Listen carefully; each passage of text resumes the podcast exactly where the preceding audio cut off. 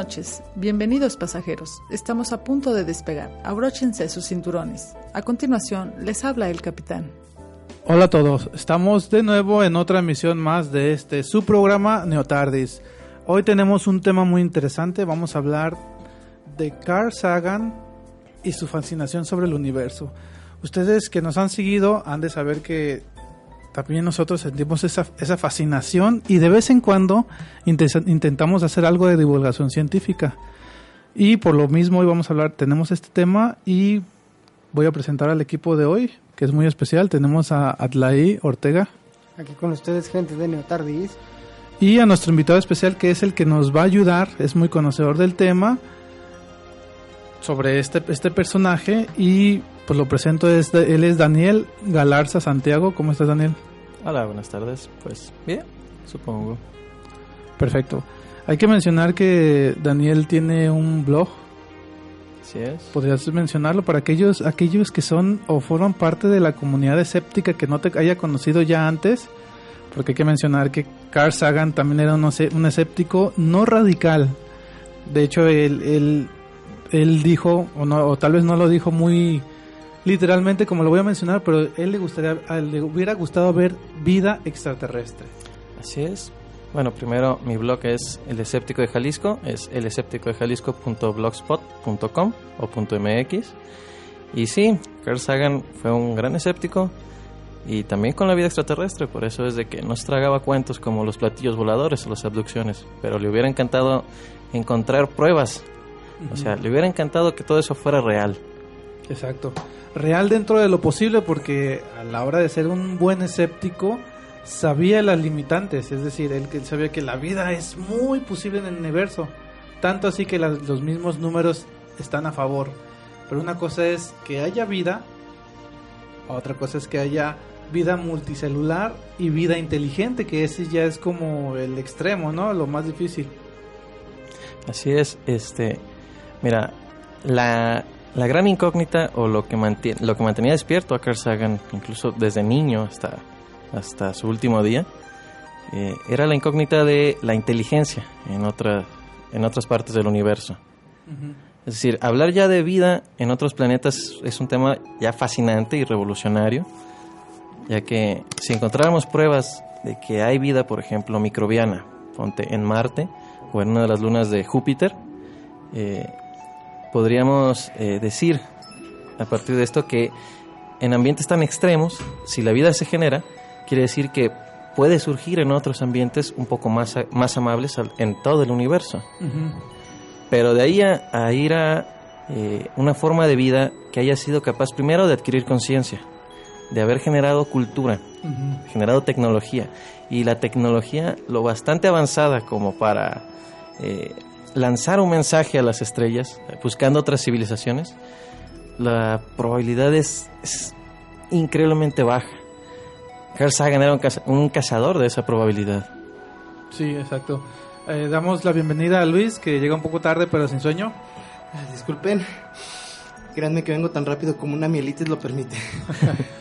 Recupera el aliento, Luis. Sí, gracias. Continuamos acá con hablando de este personaje que es, es fascinante, ¿no? Cómo eh, Carl Sagan eh, era consciente de todo esto y él tiene algo que creo que hemos perdido muchos. Actualmente, gracias a factores diversos, pero hemos perdido la capacidad de asombro.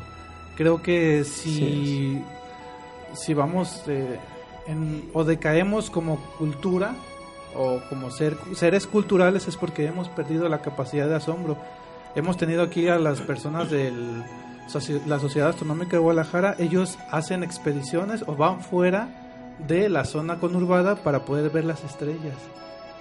Eh, es sorprendente ver que tampoco es la gente que los quiere acompañar. Nosotros fuimos, tuvimos el, fuimos una vez y nos sorprendimos al ver cómo es el cielo estrellado fuera de esta contaminación lumínica que tenemos a diario, ¿no? Es hermoso. Sí, me ha tocado también verlo. Eh, el cielo es, bueno, a mí me gusta cuando lo platico con amigos, es como un, una- un tele- un programa de televisión aumentado 10 veces. O sea, antes de tener televisión, antes de tener internet, de tener Facebook, que no hay nada de malo en tenerlos, vamos, en entretenerse o incluso aprender a partir de estos. Pero antes de tener todo esto, eh, culturas antiguas para eh, buscar entretenerse, buscar aprender, buscar sobrevivir incluso, porque gran parte de, de la- por ejemplo, las políticas o incluso de la agricultura eh, se basaban en la observación de las estrellas. Exacto. Carl Sagan mismo decía justamente que la astronomía es la ciencia más antigua, porque esta eh, es en gran medida una, una de las semillas mismas de la civilización, al ayudarnos, por ejemplo, a, a medir eh, el tiempo a partir de estaciones, de saber cuándo va a llover, este, a partir de observar el cielo, de observar ciertas regularidades, de observar incluso eclipses. Ujú. Entonces, eh, se ha perdido mucho eso eh, en las ciudades, tal vez por la contaminación lumínica, tal vez por porque hoy en día el cielo ya no es tan interesante para muchos ver puntitos brillantes. Pero vamos, si uno quiere preguntarse sobre qué es la humanidad, qué significa ser un ser humano, valga la redundancia, eh, hay que preguntarnos también por las estrellas, por el mismo cosmos, para responder a esa misma pregunta.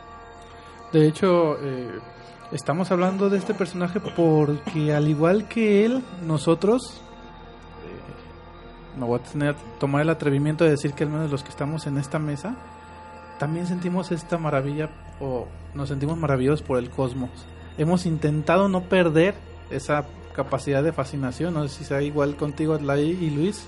Mm, Por supuesto, en, en mi caso, la primera vez que vi el cielo estrellado eh, tendría unos 10 años y fue en una parte de tequila, recuerdo muy bien, algo así.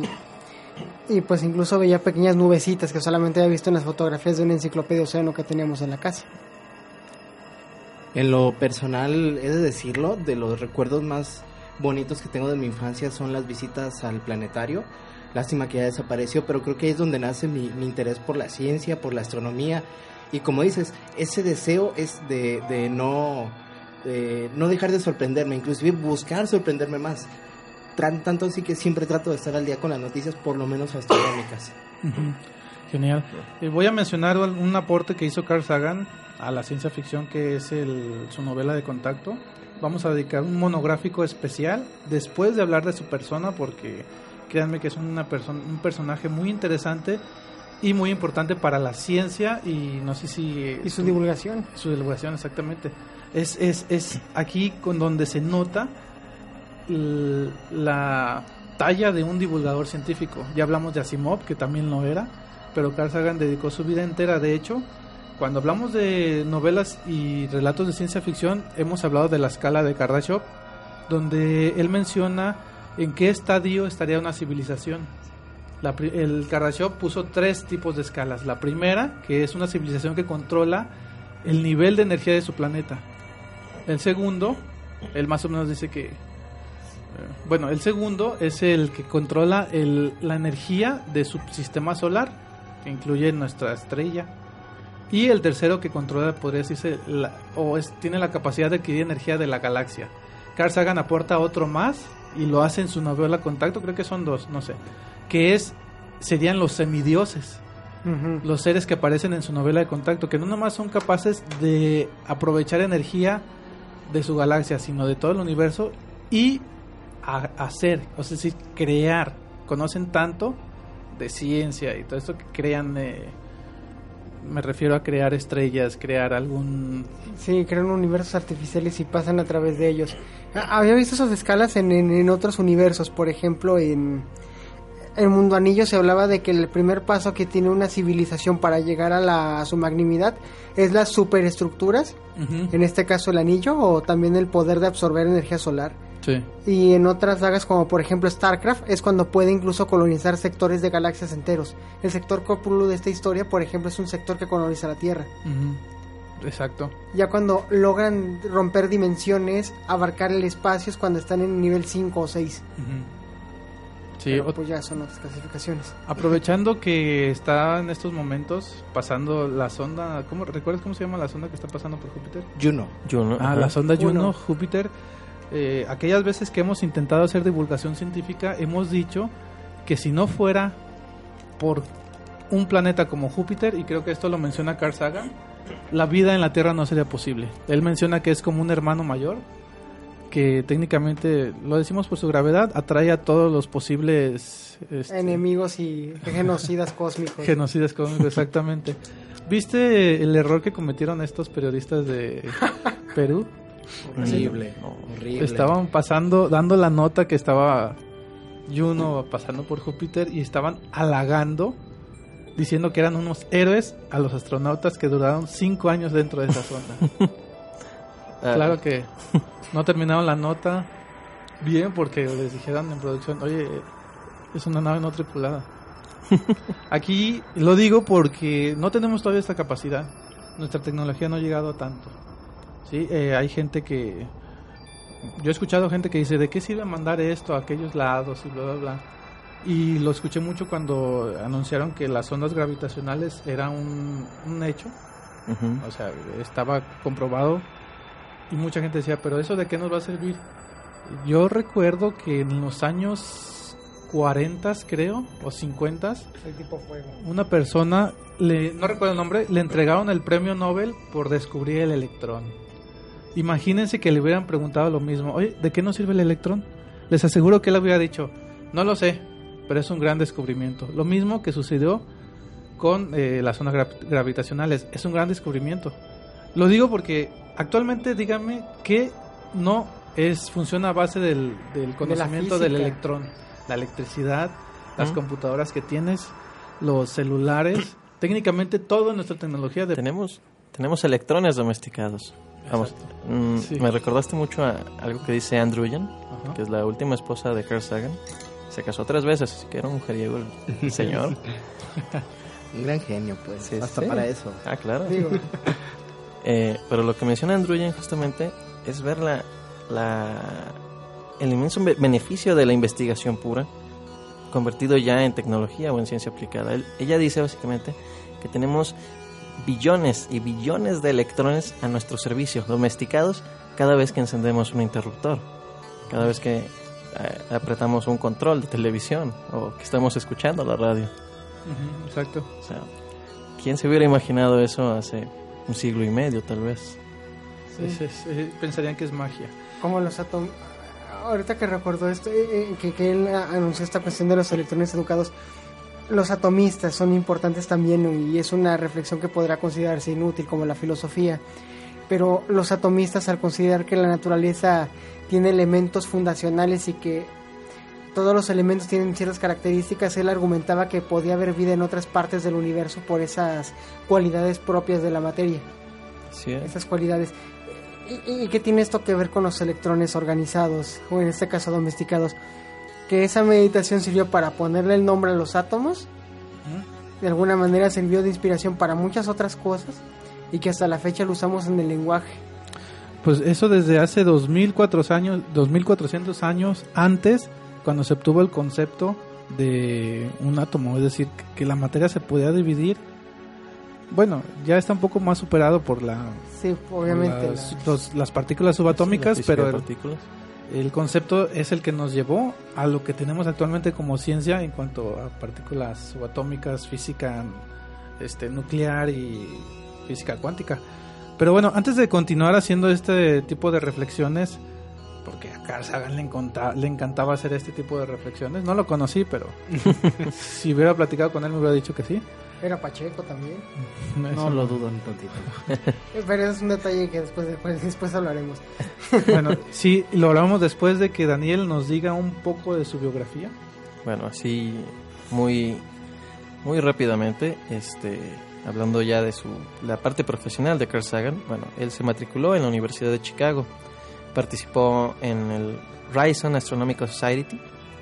En el 54 se graduó en artes con honores especiales y generales. Esto es esta parte no cualquiera lo conoce, todos piensan que cuando uno habla de un científico solo sabe de ciencia y está Ciencias- cuadrado hasta ahí. Ajá. Y no, él también sabía de arte, sabía de literatura, sabía poesía y de filosofía. Y eso lo puedes ver en sus programas, en sus entrevistas o en sus libros. Ujú. En el 55 se graduó en ciencias y en el 56 obtiene un máster en filosofía. Ya después, en los 60, se gradúa en astronomía y astrofísica. Y eh, su tesis de doctorado es lo que podría decirse es una pequeña revolución. Ujú.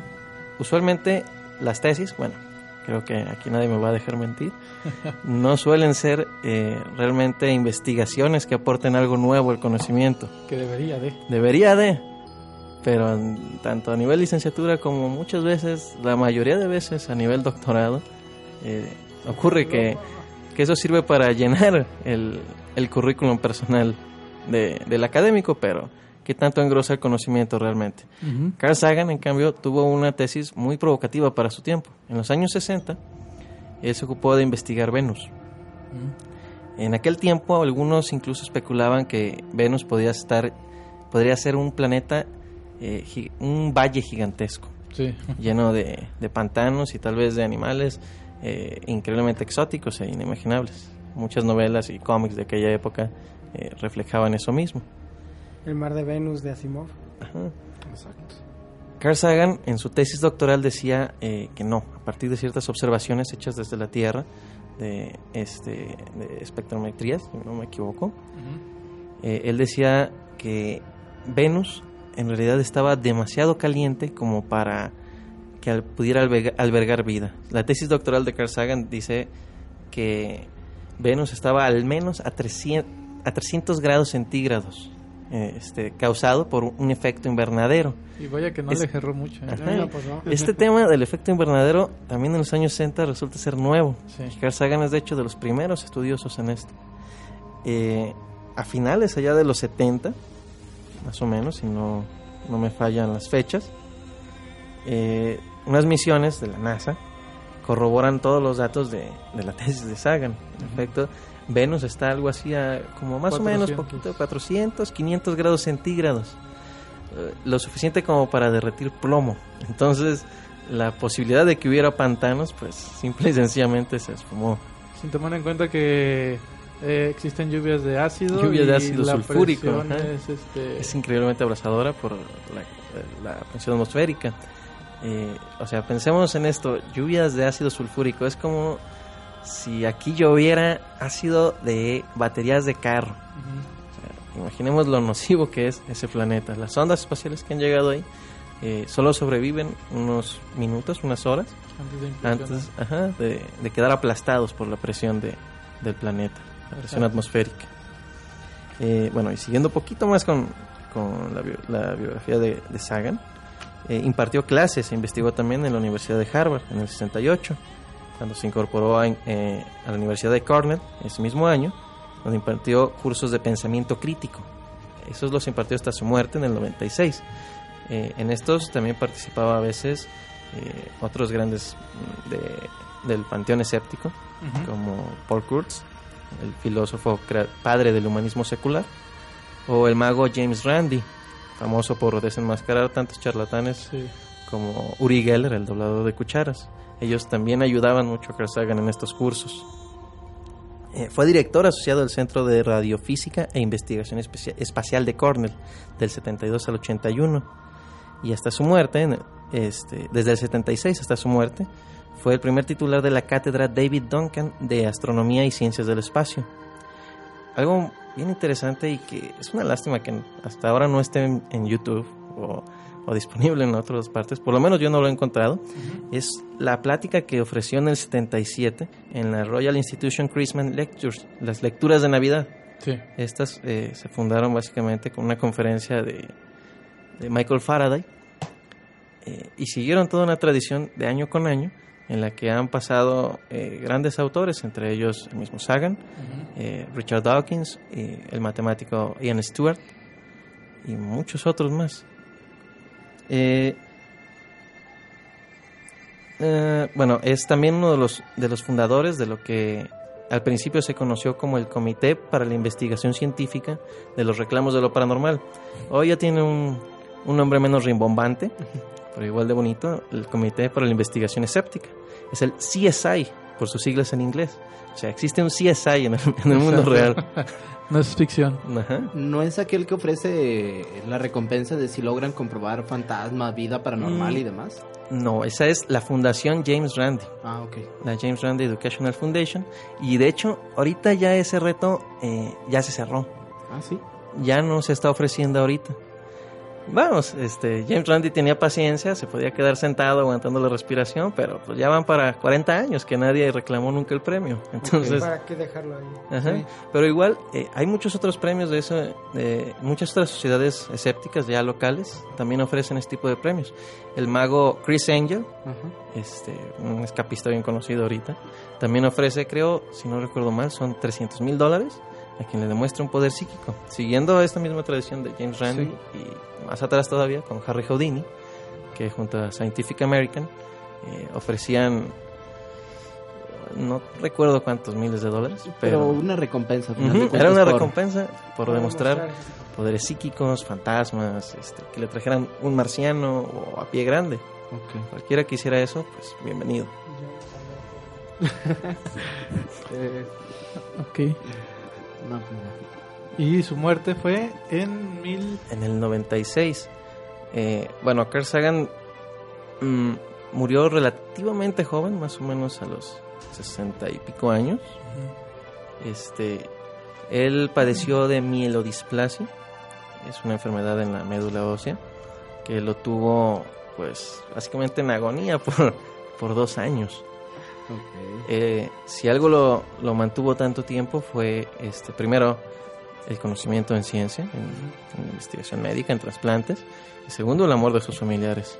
Su hermana era, este, fue siempre su donante, tuvo creo cerca de dos o tres donaciones de médula ósea y todas fueron de parte de su hermana. Entonces, cuando se le entrevistaba, él decía básicamente, pues mi hermana y la ciencia salvaron mi vida. O sea, uno dice, bueno, está bien a veces rezar, uno se siente bien con uno mismo, pero pues igual podríamos, no sé, darle al enfermito caldo de pollo, va a ser igual de inútil, pero va a saber apoyo. Entonces, la hermana de Carl Sagan en cambio hizo algo, este, pues, bueno, vamos, es, es admirable, no tiene ninguna otra palabra para eso. Pero pues al final, eh, debido a complicaciones médicas, eh, Carl Sagan tuvo eh, unos últimos días muy de agonía. Él tuvo complicaciones con neumonía, si no recuerdo mal. Y al final, pues simplemente dejó este mundo a causa de, del debilitamiento. Debes entender que radioterapia y operaciones y estar internado semanas, o sea, no te dejan muy fuerte que digamos. Sí, Al no. final, pues perdió la lucha contra la enfermedad. Sí, exacto.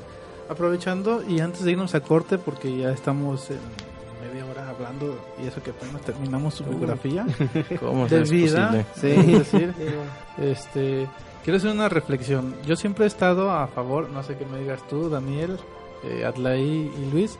Yo siempre he estado a favor o he- me ha parecido teorías muy interesantes. Ojo, una cosa es que me guste esa teoría y otra cosa es que llegue a ser cierta. Ujú. La teoría de las cuerdas, la teoría M de los multiversos.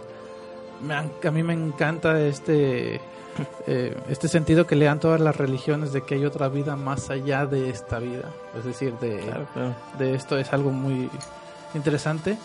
Pero un día, pensando en todo esto, en, eh, se supone que el, el- el universo tiene 13.730 millones de años. Un millón más, un millón menos para la escala humana no es nada. Este. Las cuestiones sobre que para que un planeta como el, este, nuestro planeta Tierra eh, tiene que estar a cierta distancia, tiene que haber Sí, un la- planeta como Júpiter, o sea, las cosas. ¿Qué tal si esto que estamos viendo actualmente, estos momentos, no es creación o resultado de un ser todopoderoso? No es resultado de la repetición de uno de los tantos de miles de millones de universos que dice la teoría M, sino que simplemente es un producto de la casualidad. Sí, simplemente que estamos aquí. Digo, hasta estadísticamente, en una eternidad, ¿cuántas veces podría darse la vida como la estamos viendo? Una sola vez. Digo, si dispones de la eternidad, Eh, digo, hablando conceptos. pero- Es como, eh, no sé si tú me pasaste ese, ese estudio donde una persona, un matemático dice que si te pones a lanzar 10 dados, este, 24 horas al día, 365 días al año, este, van a pasar 10 años para que los 10 dados den en el número 6, creo. Es- y, si, si, y si lanzas 100 dados para que los 100 dados den en el número 6, es, es necesaria una eternidad. Y en esa eternidad solo una vez se puede dar que los 10, los 100 dados caigan todos en el número 6. Es decir, es como esta pregunta tan filosófica de ¿por qué estamos aquí? O sea, ¿por qué hay algo y no hay nada en, ese... En ese universo. Claro, claro. Exacto. Entonces, si esto, esto te pone a pensar que cada momento que estás viviendo, y no estoy hablando de esoterismo, no estoy hablando de Dios, no estoy hablando de, de, Superstición en de supersticiones que somos la raza, sino que simplemente es un momento irrepetible en el universo. Es decir, podemos hacer alusión a la lógica y a la ciencia para poderle dar sentido a nuestra vida y poder vivir este igual de bien que si nos dijeran o supiéramos que fallecemos y vamos a otra vida o que en una eh, dimensión alterna está otro yo siendo millonario. Pues son posibilidades, pero una cosa es que sean posibilidades y otra es que sean realidad. Exacto. Exacto. Yo creo que nunca vamos a llegar a una respuesta así. Y menos. Digo, otra cosa que Carl Sagan tenía es que él sí tomaba en cuenta la sociedad. Es decir, la sociología también eh, lo incluía. No como ciencia, pero sí sabía la importancia de. De la ciencia en la sociedad. Exactamente. Perdón. Pues, este, ¿qué, qué les parece si nos vamos a este corte musical? Entre Daniel y yo escogimos una canción que salió el mismo año que falleció Carl Sagan. Es una canción de Metallica que se llama The Hero of Day. Regresamos en un segundo. Buena canción.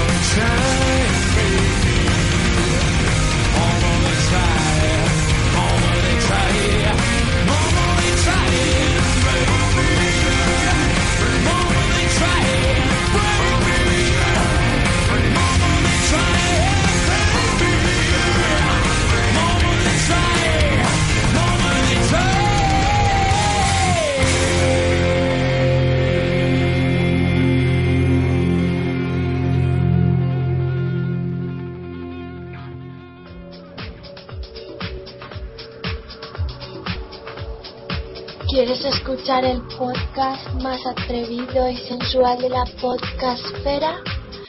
Pues entonces no escuches la viñeta en Disco Inferno. Tu podcast de cómics y mucho más.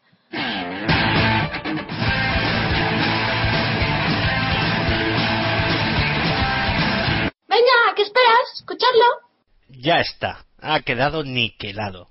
Esto va a colar pero seguro. ¿Qué morro tienes? Tranquila mujer, si esto es Creative Commons y lo escuchan cuatro, mientras cites al autor, y además dos frikis un murciano nunca va a enterarse.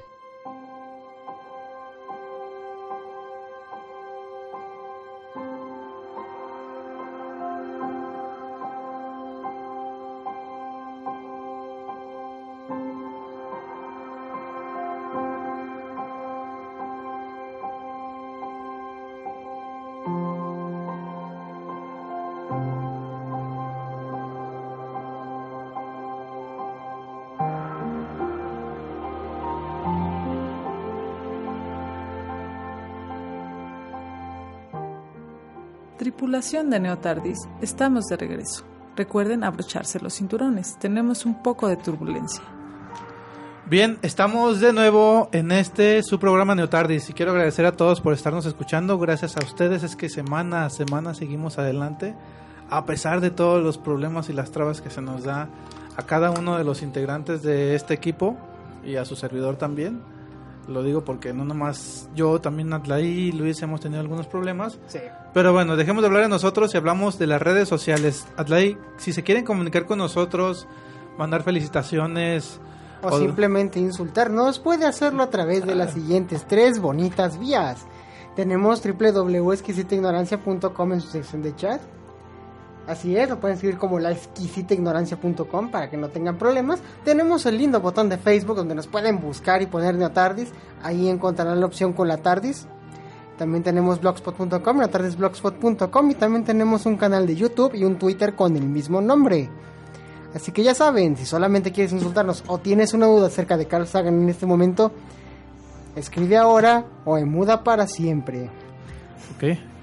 Le pasamos la palabra a Daniel para ver qué continúa con este personaje que les anuncio desde ahorita no va a ser el- la última vez que hablemos de él.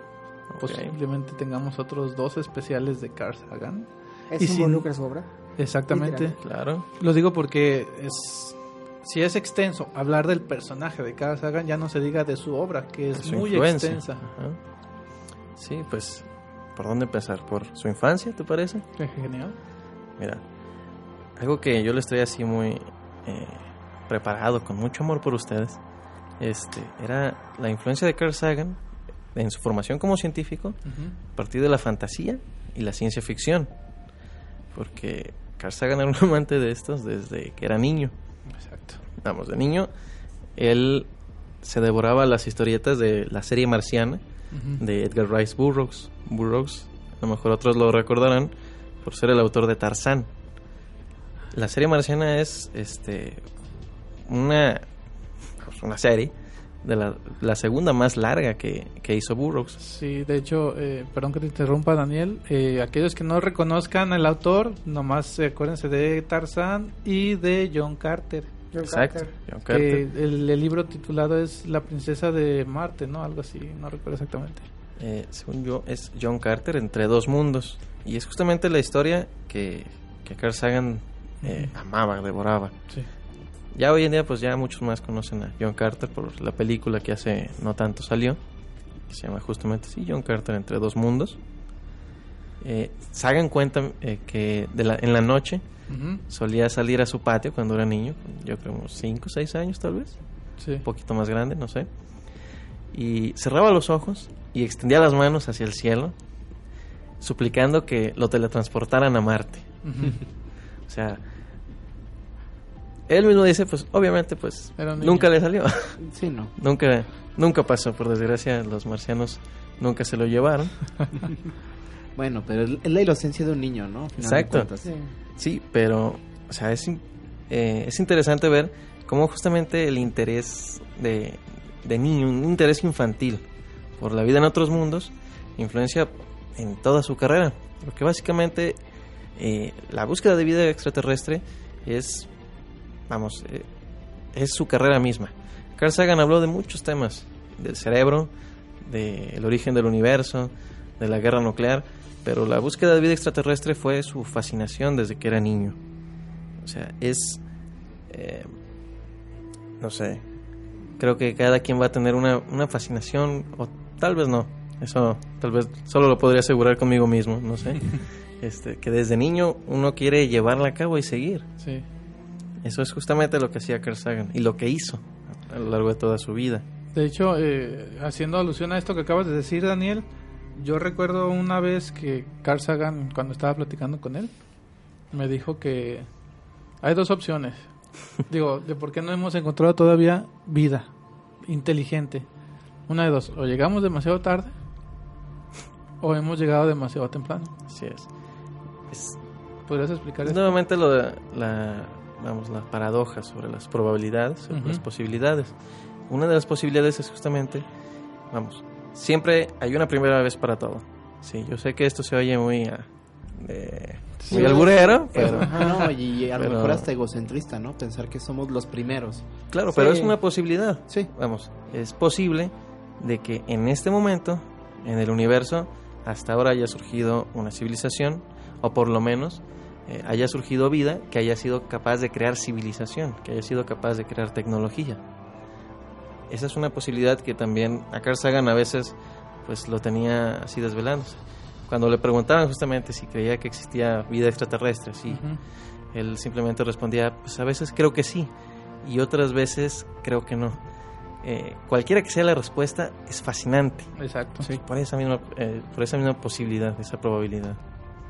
Y la segunda, está, acabas de mencionar la primera, la segunda es que ya hayan ah, existido muchas civilizaciones ¿Mm? lleguemos demasiado tarde, teniendo en cuenta que según los cálculos de muchos científicos, el universo está a mitad de su edad. Así es. Mira, hay una cuestión en la cultura, bueno, sobre la civilización en general, que aún no se tiene muy claro y es son los límites mismos de esta. Vamos, eh, algunos apostarían incluso, lo han hecho, desde religiosos hasta científicos, que estamos en el final de los tiempos. Pero esto es a raíz de que tenemos la tecnología suficiente eh, con la que con un botón o con una decisión de altos mandos, de autoridades, es posible destruirnos a nosotros mismos. Entonces debemos plantearnos sobre si la cultura o las civilizaciones eh, tienen ese tipo de límite, sobre si llegan a un punto en su historia en la que terminan autodestruyéndose, usando su propia tecnología para destruirse a sí mismos.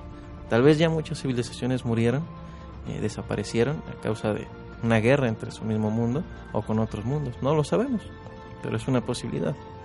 Y eso pues suena nuevamente a totalmente ciencia ficción, nos recu- recuerda a Star Wars, eh, pero eso habla sobre hacia dónde estamos yendo nosotros como civilización, como cultura, y qué vamos a hacer con la tecnología, la responsabilidad social de la tecnología, que es otro tema que preocupó mucho a Carl Sagan. Exacto, el uso de la tecnología. Hemos hablado mucho en este programa sobre esto. Eh, se hacen eh, avances en investigación científica, sale tecnología gracias a estas investigaciones, y estoy diciendo de todo tipo de tecnología, pero ¿qué pasa con esa tecnología? ¿A dónde nos lleva? Eh, se está viendo actualmente con las, con las redes sociales. Me estoy yendo corto. Cuando ahora que abarcaban sobre la destrucción de las especies, hay gente que afirma que si hubieran existido civilizaciones, posiblemente al digitalizarse se perdieron en el mundo digital. Ese, a- les recomiendo un relato de ciencia ficción hablando de lo que dice Adlai. No les voy a decir de qué trata, pero es un, un relato corto de Saga Simó que se llama La última pregunta.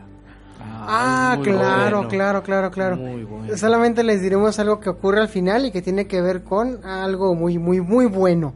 Tiene algo que ver con este- tremendamente cósmico. Eh, también con muy de el eterno retorno de. Solamente se van a saber algo. Tendrán la respuesta cuando lo lean. Exacto. Eh, y tiene que ver con entropía, un tema también muy polémico Sí. que se está llevando a las ciencias sociales hasta. eh, digo. No, es que ya lo tenemos encima. Lo teníamos encima en los 60 y ahora ya lo tenemos aquí y ahora. Pero, pero bueno, continuando con el señor Sagan, con... ya nos Sí, desviamos otra vez. No, bueno, pues es que todos esos temas también son los que fascinaron a, a Carl Sagan. Exacto. O sea, y eso lo vemos en Cosmos. Este, podemos observar temas justamente como eh, las leyes de la física, cómo gobiernan el universo, cómo estas eh, nos han servido a nosotros, cómo han generado tecnología, cómo tal vez podríamos destruirnos o cómo tal vez podríamos llegar a colonizar otros planetas, tal vez otras estrellas, llegar al tipo de civilización que tú ya comentabas. Por eso, eh, disculpa que te interrumpa otra vez. Creo que actualmente como especie estamos en la adolescencia. Recuerden que los Estamos adolescentes En, en punto 5, ¿no? están... Ah, hablando, no lo mencioné hace rato, en la escala de Kardashev, la humanidad está en el 0.8. Es decir, todavía no controlamos totalmente la energía de nuestro planeta hasta que se No. llegue a cabo la fusión nuclear. Ya de ahí podemos... Ya podemos hablar de civilización otras- 1. Exactamente, tipo 1, pero no estamos ni siquiera en el tipo 1. Esto nos lleva a que estamos en la adolescencia. Como todo adolescente, tendemos ten- tenemos tendencias destructivas. Yo creo que tendremos que superar esta adolescencia. A ver si la superamos a tiempo. Hay otra otro relato del señor Asimov, aparte de ser un gran escritor de ciencia ficción, era hacía mucha reflexión y divulgación científica, al igual que Carl Sagan. Hay uno que se llama 10.000 antes de Cristo, perdón, a 10.000 después de Cristo, donde nos habla sobre el límite de la civilización. Es decir, eh, ¿cuál es el precio a pagar para tener una civilización de escalas cósmicas?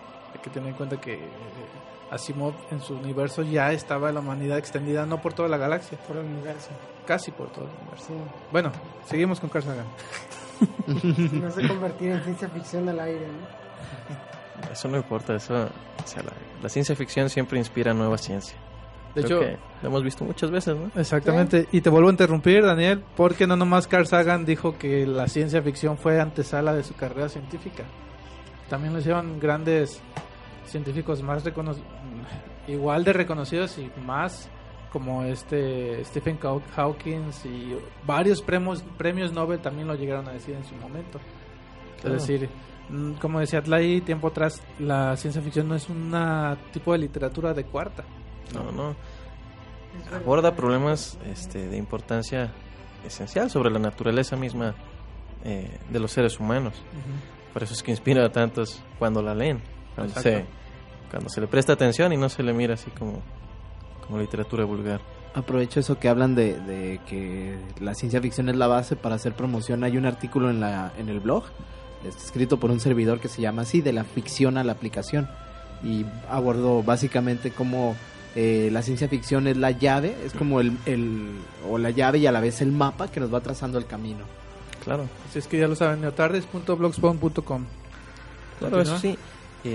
Hay que tener bien en cuenta que es ciencia ficción, que es ciencia, que es fantasía. Hay que dibujar bien esa raya. Cuando no se hace eso, pues ya tenemos delirios de pseudociencias, de supersticiones, e incluso ya eh, De combinaciones. científico. Ajá.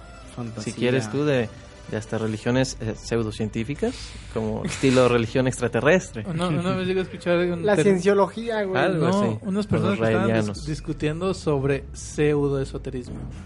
Ah, caray. Ah, Existe ah, esoterismo ah, del, del bueno, del, de de veras. Del que sí hizo- funciona. Se ¿no? me hizo rara la, la palabra pseudoesoterismo. Pues, Me igual. gusta posmodernidad. Ven ven. continuar porque saliendo de la estación nos van a linchar.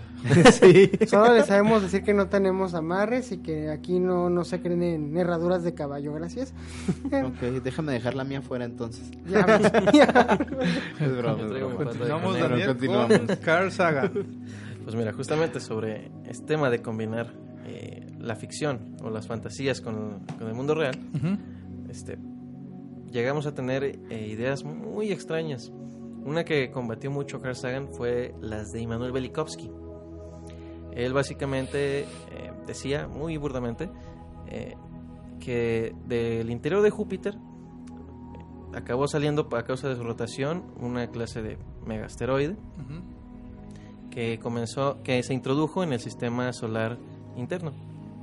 Este, este, este asteroide sería, cuando llegó a pasar por, por la Tierra, sería el causante, por ejemplo, de que el Mar Rojo se abriera en tiempos de Moisés y entonces salvó a los judíos. Y en otra vuelta de este asteroide llegó a guiar a los Reyes Magos, sería la estrella de Belén, decía Velikovsky. Ahorita que... Dame un segundo. A ver, En nuestro programa, en nuestra canal de YouTube de New Tardis, hay un relato de Arthur C. Clarke que se llama La Estrella. Ah, Tiene que ver con lo que acabas de mencionar. No digo más, continúa, Daniel.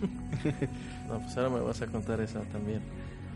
No, o sea, eh, bueno, Velikovsky básicamente decía eso, que este asteroide salido de Júpiter eh, estaba influenciando la historia de la humanidad Ujú. y llegó a estabilizarse en una órbita ya alrededor del Sol. Y este se acabó convirtiendo en... ¿En, en qué planeta crees? En Venus. Mm, Vaya. Entonces, dices, bueno, Carl Sagan salió a la defensiva a decir, ¿dónde están las pruebas? Exacto. O sea, son afirmaciones demasiado extraordinarias de las que carecían, eh, de las que no había y no hay hasta el día de hoy, evidencias extraordinarias, contundentes. Y Carl Sagan enfrentó a Velikovsky en, en un debate público y lo criticó hasta, hasta el cansancio. En, en Cosmos, por ejemplo, le dedica una parte de uno de sus capítulos y en Cerebro de Broca, eh, uno de sus libros, es de sus primeros libros, eh, también les sigue dando duro a, a las ideas de Velikovsky. Sí. Otra de sus piñatas fue, fueron los ovnis, que pues bien, le interesaba la vida extraterrestre, le fascinaba el tema. Eh, de niño creyó en ello, pero le, le interesaba tanto el tema que llegó a escribir por lo menos tres libros dedicados exclusivamente al tema. Vida inteligente en el universo, con Joseph Shklovsky en el 66. Comunicación con inteligencias extraterrestres en el 73, el ya solo. Y uno que hasta el día de hoy sigo buscando, pero un día lo voy a encontrar. OVNIs, un debate científico, junto a Thornton Page en el 72. Y claro, Cosmos, Cerebro de Broca y mm, tal vez uno de los más populares, El Mundo y sus Demonios. Eh, también le dedicaría buena parte al tema de los ovnis, las pseudociencias y del peligro que éstas representan para la sociedad. Ok, oye Daniel, disculpa que te interrumpa. Otra vez. bueno, yo soy el director, ¿verdad? Puedo interrumpir. Sí, tú, Sí, tú dale. tú dale. Quiero que nos hagas una recomendación de los mejores libros para aquellos que quieran introducirse en, en la ciencia, en la divulgación científica y en el mundo de Carl Sagan, porque ya se nos está acabando el tiempo, se nos está yendo el, el tiempo de las manos. Tenemos cinco minutos para eso y llegar a una conclusión a nuestra a nuestro primer o la primer parte del especial de Carl Sagan y la fascinación sobre el cosmos. Mira, los libros básicos de cajón que cualquiera, cualquier amante de la ciencia debería tener sobre Carl Sagan, pues es desde luego Cosmos, eh, El mundo y sus demonios, que es donde aborda eh, el tema de las pseudociencias en amplio espectro, desde los milagros y el sudario de Turín a los ovnis y el curanderismo. Es de hecho también su último libro eh, que publica en vida. Miles de millones, que es una obra póstuma, tiene eh, sus artículos ya sobre temas eh, sociales más eh, distintos, como el calentamiento global, Ujú. el aborto y la guerra nuclear, también sobre la capa de ozono. Entonces, en este libro se, se reúnen eh, sus principales escritos de defensa social eh, del medio ambiente. Ujú. Otro que te recomendaría mucho es Los Dragones del Edén. Hoy en día tal vez puede estar un poquito obsoleto ya por las investigaciones en neuropsicología, psicobiología y demás, pero eh, vamos, sigue siendo un libro, un clásico de la literatura científica. El mismo Asimov, fíjate, te voy a leer lo que dice Asimov sobre este libro. Carl Sagan posee el toque del rey de Midas. Nunca había leído hasta ahora un relato tan interesante y cautivador sobre el tema de la inteligencia humana. Asimov eh, le reconocía a Sagan ser un intelecto mucho mayor que él. Y Asimov, que tenía un, un ego un poco grande, no, Sí. no era fácil que admitiera esto. De, de esto solo lo admitió con Sagan y con Marvin Minsky. Exacto. Tú ya conoces bien, experto en inteligencia artificial y tecnología. Eh, si uno quiere entrar también a temas más filosóficos, mm, incluso más teológicos, puede buscar La diversidad de la ciencia, que es otra obra póstuma en la que eh, se tienen la- las reflexiones de Carl Sagan sobre teología natural, sobre la cuestión de Dios, y sobre el concepto de Dios, sobre qué concepto de Dios es realmente se puede conciliar con el de la ciencia. Yo diría que pues por ahí hay que empezarle. Y claro, la biografía, la biografía de William Poundstone, Carl Sagan, Una vida en el cosmos, es un librote bellísimo, un poquito caro, pero pues vale la pena hacerse ahorradito y, con- y conseguirlo. Por favor, les voy a pedir que lean. Es, no hay nada mejor para adquirir conocimiento que leer, y más cuando eres amante de las ciencias y la divulgación científica. ¿Algo ibas a agregar, algo? Sí, es algo no tan científico, muy somero. Un, un hombre, un sujeto llamado Rubén nos saluda a través de notar, a través de notar, a través de Xista y nos dice, hola, muy buen programa. Ahí está, Le mandamos saludos a Rubén. Saludos, Rubén. Saludos. Este, conclusión, porque les tengo algo preparado. Carl Sagan y su fascinación sobre el universo nos lo plasma en un pequeño relato titulado Ese pequeño punto azul, Azul pálido. pálido. ¿A qué se refiere? ¿Por qué? Pu- ¿Puedes dar el antecedente a este? No vamos a llegar a conclusiones más. Nomás danos el antecedente de este relato que vamos a poner para eh, cerrar el programa y prometerles una segunda parte con los integrantes de esta mesa. Nos Gracias. comprometemos. Pues mira, en la reflexión del punto azul pálido es, es muy simple. Eh, consiste en ver nuestro lugar en el cosmos, ver cuán pequeños somos y a partir de ahí eh, sentir esa grandeza que es el formar parte de algo tan increíble, tan impresionante como el mismo universo. Eso es básicamente el punto azul pálido. Es, y lo, hace la reflexión respecto a una foto que fue tomada por una de las sondas Las Voyager ondas Voyager, así es. eh, que iba pasando por, no recuerdo, Saturno. Saturno, exactamente, y enfoca la Tierra. Ujú. Y se ve como un pequeño punto azul pálido. Gracias Luis por estar con nosotros. Gracias, buenas noches. Adlaí que está haciendo quién sabe qué, muchas gracias. Detalles técnicos. Daniel, gracias por estar con nosotros. Muchas gracias a ustedes. A ver si Te comprometemos a volver a estar aquí porque ya me, de- me debías este programa desde hace más de un año. Pero está bueno, bien, está bien. Hay, que sacar, hay que sacar otros dos o tres porque el 20 de diciembre se cumplen 20 años de eh, el aniversario luctuoso de Carl Sagan. qué mejor que esta, esta, este monográfico. Claro, claro. Bien, Estaremos. nos- yo soy Jonathan Valdés, el capitán de esta nave. Nos escuchamos para la siguiente Semana.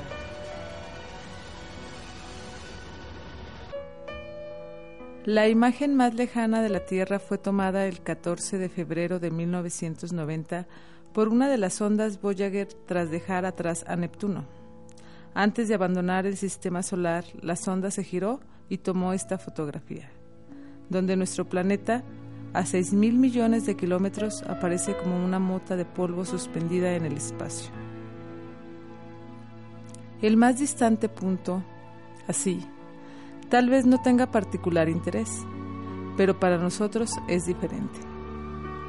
Consideremos nuevamente este punto. Eso es aquí, en nuestro hogar. Eso somos nosotros. En él están todos lo- los que amamos, todos los que conoces, todos de quienes has oído hablar, y todos los seres humanos, quienes fueran que han vivido sus vidas la suma de nuestra alegría y sufrimiento. Miles de confiadas religiones, ideologías y doctrinas económicas. Cada cazador y recolector. Cada héroe y cobarde. Cada creador y destructor de las civilizaciones. Cada rey y cada campesino. Cada joven pareja de enamorados. Cada madre y padre. Cada esperanzado niño, inventor y explorador cada maestro de moral, cada político corrupto, cada superestrella, cada líder supremo, cada santo y pecador en la historia de nuestra especie vivió ahí, en una mota de polvo suspendida en un rayo de sol. La Tierra es un muy pequeño escalón en una vasta arena cósmica. Piensa en los ríos de la sangre derramadas por todos estos generales y emperadores.